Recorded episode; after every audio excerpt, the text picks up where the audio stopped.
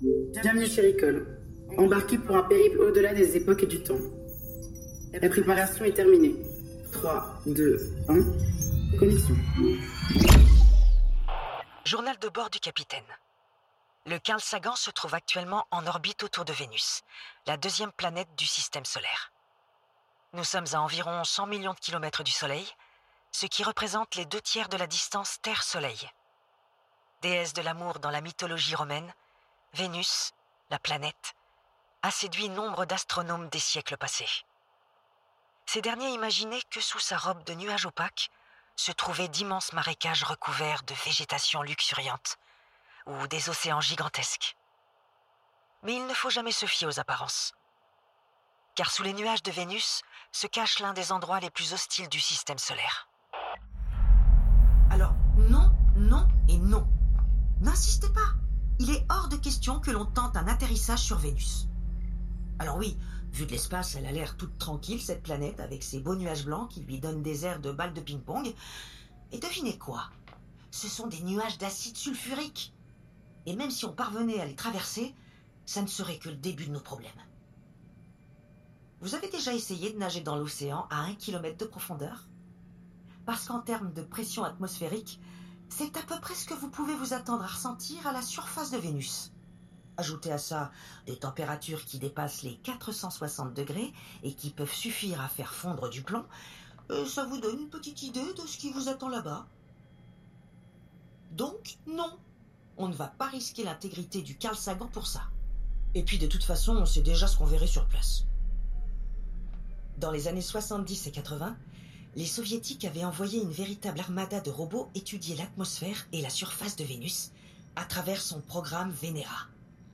Bon, aucun d'entre eux n'a survécu plus de deux heures dans les conditions infernales de cette planète, mais c'est déjà un exploit en soi. Tiens, Ada, affiche-moi les points de chute de ces sondes sur l'écran holographique, s'il te plaît. Voyons voir. Venera 7. Première sonde à se poser sur une autre planète et à transmettre des données depuis la surface. Venera 9. Première sonde à prendre une photo du sol vénusien. Ah, j'ai trouvé. Venera 13 et 14. Ces deux-là sont particulièrement intéressantes. Les soviétiques avaient équipé ces sondes de micro pour enregistrer le son des vents de Vénus. C'était la première fois de l'histoire qu'on pouvait entendre une autre planète. Écoutez-moi ça.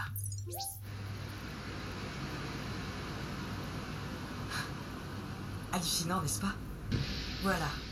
C'est comme si on était sur place. Et c'est certainement beaucoup plus agréable. En attendant, ce n'est pas demain la veille qu'on ira envoyer des humains marcher là-bas. Ce qui a transformé la surface de Vénus en enfer, c'est son atmosphère ultra dense composée à 96% de dioxyde de carbone, le fameux CO2. Ce gaz à effet de serre est transparent à la lumière visible, mais partiellement opaque au rayonnement infrarouge. Autrement dit, la lumière du Soleil peut réchauffer la surface, mais lorsque la surface réémet cette énergie sous forme d'infrarouge, cette énergie réchauffe la planète au lieu d'être rayonnée dans l'espace.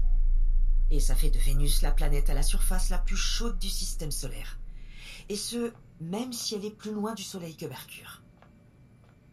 Tout ce CO2 provient des entrailles de Vénus, et il a été éjecté dans l'atmosphère par le volcanisme local.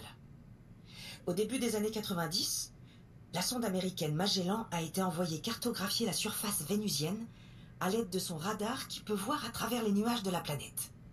Et cette carte a révélé des terrains recouverts de plaines de lave et ponctués de milliers de volcans. Certains de ces volcans pourraient même être encore actifs à l'heure actuelle, même si on n'a jamais observé d'éruption jusqu'à présent. Ce que je trouve assez troublant dans cette histoire, c'est de constater à quel point la Terre et Vénus sont des planètes aux conditions très différentes, alors qu'en termes de taille, de masse et de densité, ce sont quasiment des sœurs jumelles. Qu'est-ce qui a bien pu les pousser à connaître des destins aussi divergents? Ce que nous disent nos modèles informatiques, c'est qu'au début de leur histoire, les volcans de la Terre et de Vénus devaient éjecter du CO2 à peu près au même rythme. Mais contrairement à Vénus, la Terre avait des océans qui ont conduit une partie du CO2 atmosphérique à être piégée dans des sédiments marins via des réactions chimiques avec les roches des continents. Et ce processus a participé à réguler la température globale de la Terre sur les temps longs. Vénus, de son côté, n'avait probablement rien pour absorber son trop-plein de CO2, Et ce gaz à effet de serre a fini par s'accumuler de manière incontrôlée. Avec le résultat que l'on connaît. Le destin de Vénus est une merveilleuse illustration de la puissance potentiellement dévastatrice des gaz à effet de serre. Et nous ferions peut-être bien de la prendre au sérieux, cette puissance. Si nous ne voulons pas transformer notre propre planète en enfer.